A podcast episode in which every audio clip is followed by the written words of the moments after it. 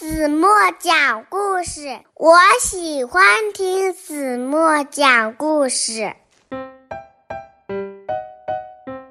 亲爱的小耳朵们，晚上好！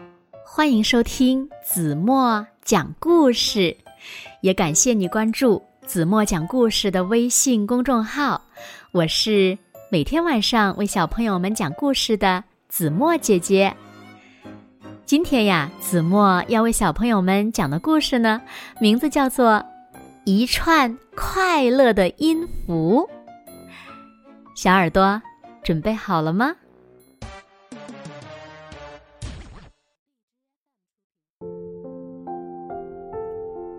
我认识一座美丽的小树林，树林里有梧桐树，有白杨树。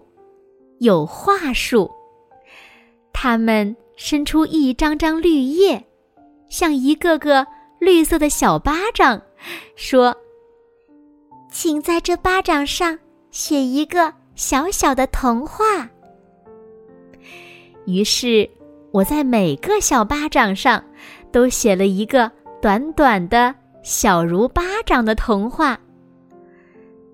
太阳，你是？粉刷匠吗？你把沙滩粉刷的金黄金黄，就像是一条用黄金铺设的海岸。你把大海粉刷的碧蓝碧蓝，就像一块晶莹剔透的蓝色水晶。你把天空中的云朵粉刷的那么洁白。就像一条轻柔飘曳的纱巾。你瞧，海滩上的两位小朋友，原先他们是那样白，可你把它们粉刷的像两块黝黑黝黑的岩石，多么健壮的岩石！太阳，你是粉刷匠吗？一串快乐的音符，它们是从哪里来的呢？连他们自己也搞不清楚。也许是一位音乐家用提琴奏出了它们，也许是个初学钢琴的女孩子在键盘上弹出了它们，也可能是个小男孩走在田埂上。用轻快的口哨，吹出了它们。小音符们一个拉着一个的手，像清风一样在田野上跑着、唱着。他们从快乐的小鸟身边跑过，小鸟没有他们唱的好听。他们从奔流的小溪身旁跑过。小溪没有他们唱的深情。他们跑过森林，跑过草丛，跑过群山间的峡谷。小音符们不愿意停留下来，他们到处飞跑，多么高兴！在城市的一幢小楼上，有一扇小窗开着，对着星星。闪烁的夜空，小音符们感到好奇，就钻了进去。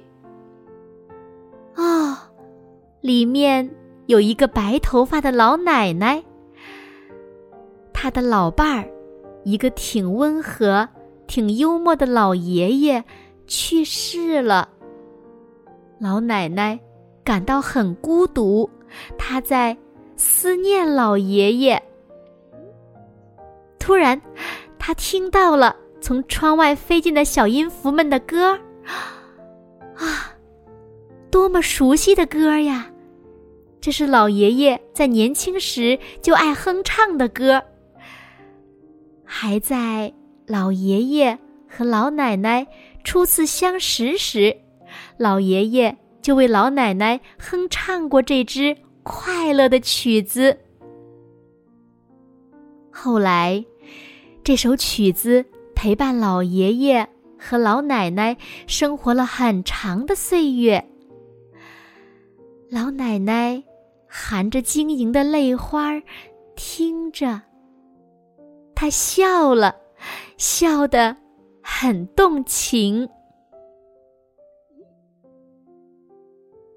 好了，亲爱的小耳朵们，今天的故事呀，子墨就为大家讲到这里了。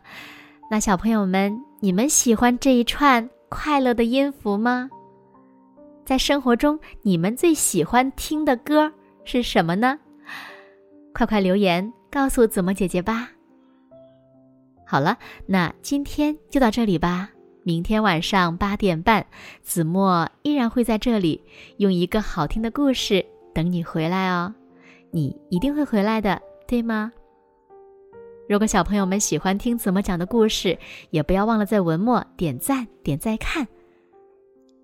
好啦，现在睡觉时间到了，请小朋友们轻轻的闭上眼睛。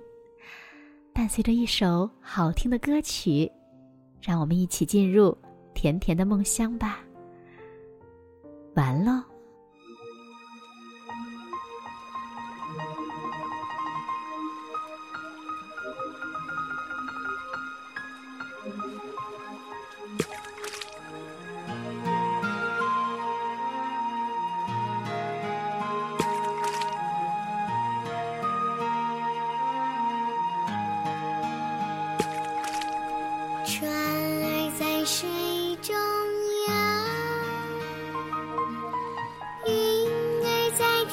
下。